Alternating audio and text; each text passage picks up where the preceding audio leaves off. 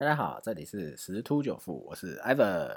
好，那现在是盘中的状态，早上开盘呢有试图挑战一万三千五，好，那现在是有点拉回在整理。那目前看起来今天，呃，因为受到美股的一些消息面，啊，所以今天收红的几率是接近百分之百了。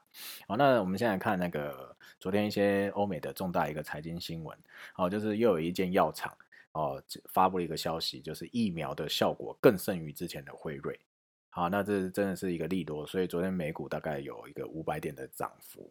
那另外这个高阶的 iPhone 十二哦，已经开卖，在陆续供货。那目前美路大就是大缺货，好，所以代表说。在这个瓶盖股的表现呢，近期应该都会不错，有一个话题。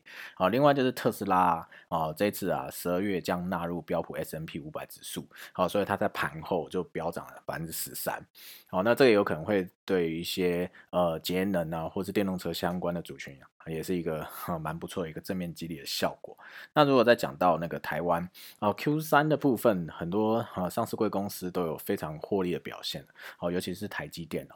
所以今天早上大开盘大涨的时候啊，有一一度冲破了五百块。那目前是在五百块以下做一个震荡哦，因为它这个台积电的不管是营收啦还是获利啊都创新高哦，所以以这个上市柜来讲，这个台积电是目前的一个获利王哦，所以纵观这些财经资讯啊，那我们可以去思考一下，就是说目前看起来哦，这些呃不管是美国啦、台湾啦，甚至日本。好，日本的一些企业的这个 Q 三的这个表现也是相当不错哦。像台湾还有一个国寿，国寿这一块，他们在做这个资本利得操作，呃，已实现已经大概一千两百亿左右。那还有一个未实现的损益也是一千两百亿，哦，代表说今年国寿它的这个呃成绩单会相当的漂亮哈。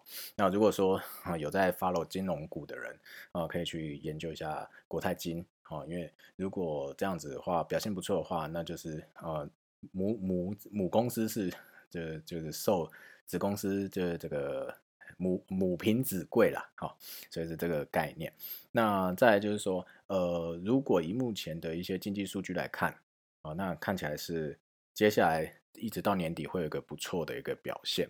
那因为刚好现在已经是算是十一月已经过半了。好，陆陆续续开始进入那种集团做账的季底行情要启动了。好，所以说今年的表现应该会是不错。好，那但是呢，啊，因为现在有这个疫苗的新的利多，以及这些企业的这个财报经济数据的表现是相当不错。好，所以说明年明年的那个呃金融市场啊的一个行情可期哦。好，是有机会可以超越疫情之前的一个行情。好，但是要先注意的就是。呃，要特别注意，它应该会呈现一个先蹲后跳。哦，好，那我们就是今天就分享到这边喽，祝各位投资顺利，拜拜。